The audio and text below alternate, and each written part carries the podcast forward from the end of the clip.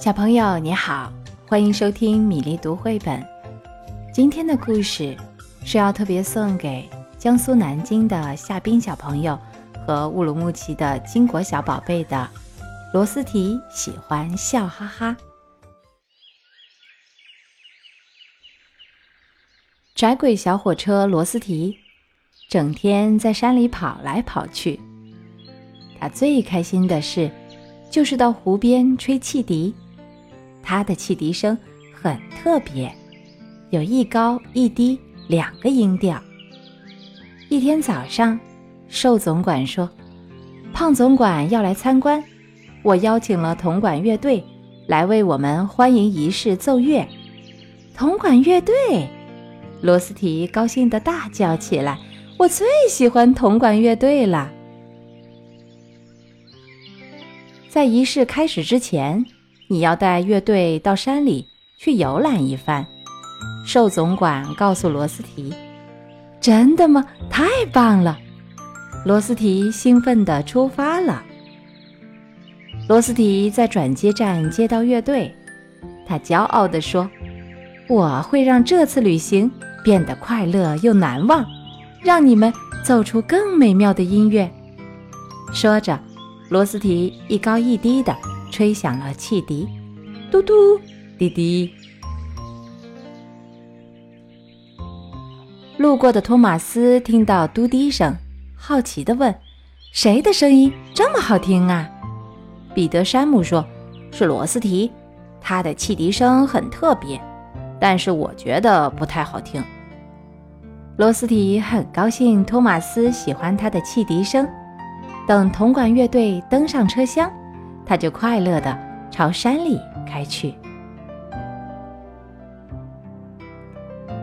一路上，罗斯提不停地吹汽笛，嘟嘟滴滴，快乐的声音让乐队也忍不住演奏起来。美妙的音乐充满了罗斯提的烟囱，他觉得自己好快乐，连车轮都轻了。罗斯提好想让这快乐的旅程永远不结束。最后，罗斯提把乐队带到湖边，然后吹响汽笛，和乐队一起奏起协奏曲。他从来没见过夕阳下的旧城堡如此美丽。就在这时，麻烦找上门了。罗斯提忽然走不动了。原来。他的柴油用光了，怎么办？乐队不能回去参加欢迎仪式了。这时，托马斯已经带着胖总管开到了转接站。瘦总管看起来很着急，因为罗斯提还没有把乐队送回来。在湖边，乐队指挥也担心地问罗斯提。怎么才能让别人知道我们在这儿呢？